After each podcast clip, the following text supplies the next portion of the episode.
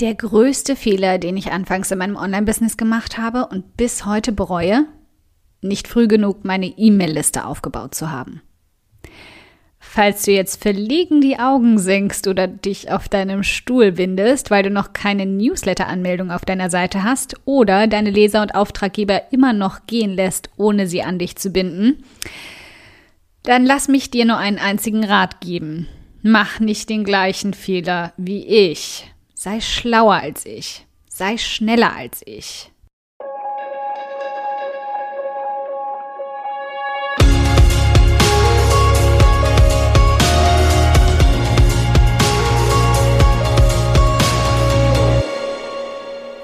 Hi, ich bin Karina, Gründerin von Pink Kompass um 180 Grad und der Feminine Jazz und teile hier im um 180 Grad Audioblog alles mit dir, was in meiner Selbstständigkeit funktioniert und was nicht. Wir knacken meine Strategien rund um Marketing und Mindset, denn Erfolg beginnt in deinem Kopf.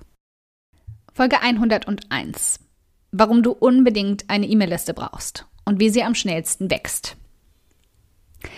Wenn du also schon eine E-Mail-Liste hast, ein kräftiges High Five für dich. Dann kannst du jetzt ein bisschen vorspulen. Falls nicht, gut zuhören. Drei Gründe, warum du noch keine E-Mail-Liste hast. Ich weiß genau, warum du nicht angefangen hast, eine E-Mail-Liste aufzubauen, denn ich hatte exakt die gleichen Gründe. Du glaubst, es macht erst Sinn, eine Liste aufzubauen, wenn du ein Konzept für die Inhalte deiner Newsletter hast. Wenn du weißt, dass du überhaupt einen schreiben wirst. Hm. Du denkst dir, dass du sowieso keine Zeit hast, einen Newsletter zu verschicken. Wozu also eine E-Mail-Liste anfangen, bei der die Menschen vergeblich auf eine E-Mail warten? Du hast keine Ahnung, wie du eine Anmeldung dafür auf deiner Seite erstellen sollst. Warum all diese Gründe nicht zählen? Wenn diese drei Gründe auf dich zutreffen, dann brauchst du mir nur noch eine Frage zu beantworten. Wenn du endlich die Zeit und ein Konzept für deinen Newsletter hast, was bringt's dir dann, einen Newsletter an eine leere E-Mail-Liste zu versenden? Der größte Irrtum beim Erstellen und Wachsenlassen einer E-Mail-Liste ist, dass die Menschen darin sofort einen brillanten Newsletter von dir erwarten. Falsch. Was sie erwarten ist, dass sie von dir dann Nachricht erhalten, wenn du etwas Wichtiges zu sagen hast. Etwas, das für sie wertvoll, hilfreich und nützlich ist. Nicht früher und nicht später. Dafür melden sie sich an. Bis dahin fühlen sie sich weder belästigt noch betrogen, weil sie auf deiner Liste stehen und nichts von dir hören. Schließlich hast du niemanden gezwungen, sich einzutragen.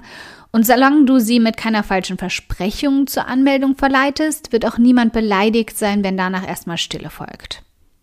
Sollte der dritte Grund dein Hauptgrund sein, dann fühle ich jetzt mal kräftig von mir in deinen hübschen Popo getreten. Tz, das ist der schlechteste Grund. Aber keine Sorge, du bist ein guter Gesellschaft. Auch mich hat damals jemand angeschubst und endlich mal in die Gänge gebracht. Also, Google hält da sehr viele Anleitungen für dich und jede Art von Problemen bereit. Gib einfach mal ein Newsletter-Anmeldung, Webseite einbinden. Dann kommen ganz, ganz viele Anleitungen dazu. Und wenn du schon einen Anbieter hast, dann such sogar danach. Also zum Beispiel Mailerlite Opt-in in Webseite einbauen.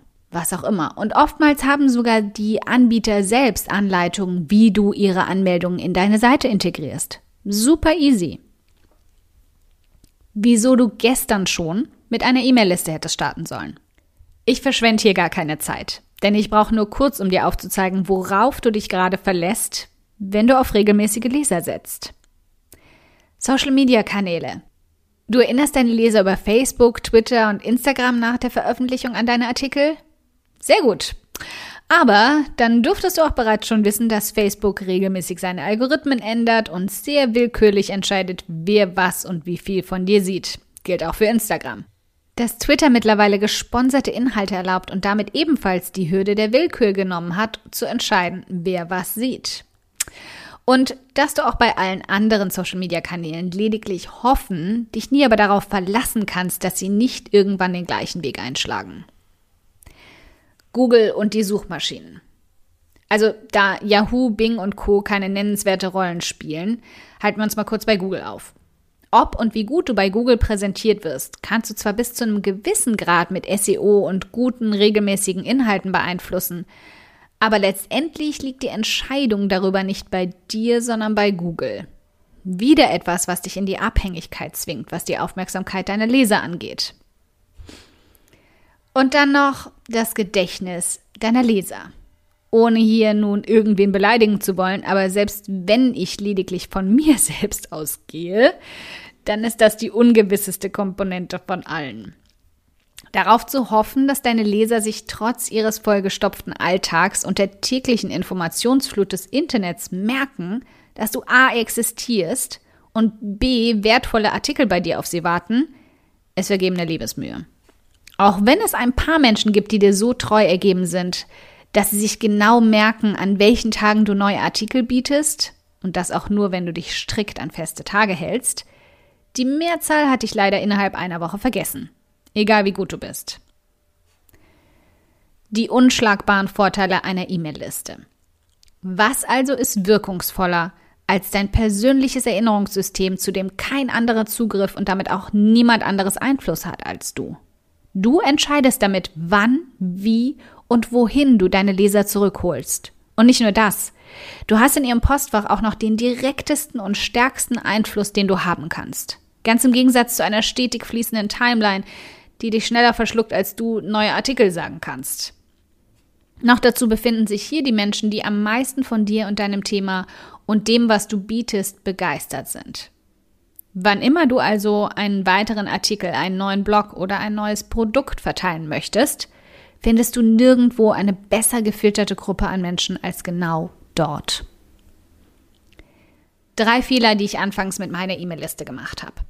Als ich mich bei Pink Compass, meinem Reiseblog und meinem ersten Online-Business endlich dazu entschlossen hatte, einen Newsletter anzubieten, machte ich gleich eine weitere Reihe von Fehlern. Erstens, ich wartete darauf, dass die Liste sich von selbst füllte.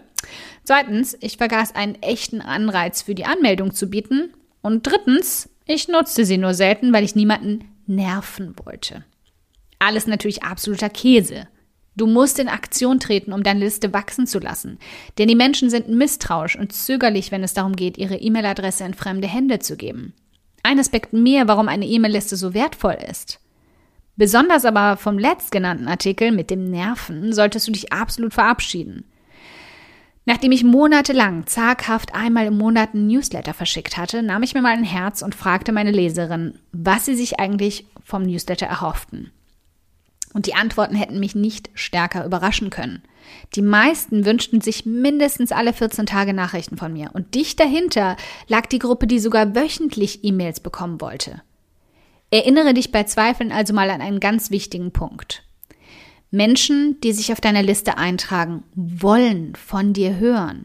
Sie melden sich nicht an, weil sie keine E-Mails von dir haben wollen. Sie melden sich nicht an, weil sie nicht belästigt werden wollen. Sie melden sich an, um immer wieder von dir zu hören. Es sind deine Fans und deine treuesten Leser. Und sie wollen mehr von dir lesen. Solange du also Mehrwert, einzigartige Inhalte und hilfreiche Tipps verteilst, fühlen sie sich definitiv nicht belästigt. Du scheust dich immer noch davor, dass sich Einzelne abmelden, wenn du zu häufig schreibst? Dann musst du dich bloß entscheiden, was dir wichtiger ist. Die zahlreichen Menschen, die du nun häufiger erreichst, oder die wenigen, die sich dann wieder abmelden. Also nur mal Butter bei die Fische, nachdem wir alle Hindernisse, Zweifel und falsche Ansichten aufgeräumt haben. Nachdem ich so vieles falsch gemacht habe, will ich dir nun sagen, wie ich meine E-Mail-Liste innerhalb von wenigen Tagen verdoppelt und um über 500 Leser gesteigert habe, wie ich wöchentliche Traffic Spikes schaffe und die Größe meiner E-Mail-Liste von um 180 Grad der Anzahl der Liste von Pink Compass fast erreicht hatte, in einem Viertel der Zeit. So wächst deine E-Mail-Liste von Tag 1 an in den Himmel. Mach es den Menschen leicht, sich anzumelden. Je umständlicher es für deinen Leser ist, in deine E-Mail-Liste zu kommen, desto weniger werden dort auch landen. Mach es ihnen so einfach und offensichtlich wie möglich, wo und wie sie sich eintragen können und was sie dort erwartet. Und wenn du denkst, du hast es ihnen einfach gemacht, mach es ihnen noch einfacher. Wir alle sind ein wenig träge und schnell abgelenkt. Lass mich also nicht danach suchen müssen. Hol mich in deine Liste. Gib ihnen etwas, das sie wirklich wollen, brauchen oder wissen wollen. Ich hatte bei Pink Kompass anfangs einige PDFs, um quasi ein Willkommensgeschenk für die Anmeldung parat zu haben. Aber erst als ich wirklich anfing, mich zu fragen, was meine Leserinnen wirklich brauchen, was sie wirklich wurmt und welche Frage ihnen am meisten auf der Seele brennt, habe ich auch den Effekt eines gut gewählten Anreizes für meine E-Mail-Liste gespürt. Nachdem ich also das kostenlose Angebot erstellt hatte, das Ihnen eine brennende Frage beantwortete, wuchs meine E-Mail-Liste unaufhaltsam mit jedem Tag. Dabei brauchst du noch keine große Leserschaft. Du musst bloß die, die du hast, davon überzeugen, dass es sich für sie lohnt, sich in deiner Liste anzumelden. Nichts wirkt dabei so gut wie ein Problem für sie zu lösen oder ihre Neugier zu stillen. Und dabei kannst du so kreativ sein, wie du möchtest. Erstell ein kurzes Video von dir, eine Audiodatei, ein kleines kurzes E-Book oder ein Download in irgendeiner Form, der ihnen etwas gibt, was sie wirklich wollen. Oder du machst es dir noch einfacher. Hol dir die richtigen Tools zur Unterstützung. Woher du weißt, was deine Leser wirklich wollen, brauchen oder suchen? Anfangs habe ich mich dabei auf die Tools und Möglichkeiten beschränkt, die ich kannte. Ich beobachtete die Suchanfragen in meinen Google Analytics Statistiken und versuchte zu deuten, welche Frage ihnen am meisten auf der Seele brannte. Dann ging ich einen Schritt weiter. Ich fragte sie direkt in einer Typeform-Umfrage.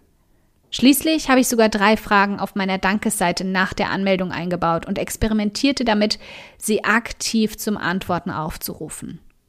Was es auch ist, frag sie, was sie brauchen. Was du also heute noch tun solltest. Wenn du dich durch den Audioblog hinweg ein wenig unwohl gefühlt hast, weil du eine ziemlich vernachlässigte E-Mail-Liste besitzt, oder noch viel schlimmer, noch gar keine, dann fang endlich an, dein Potenzial voll auszuschöpfen und tu dir und deiner Reichweite etwas Gutes. Fang an, eine E-Mail-Liste anzubieten. Fang an, deine Liste wachsen zu lassen. Fang an, dir die Informationen zu holen, die du brauchst.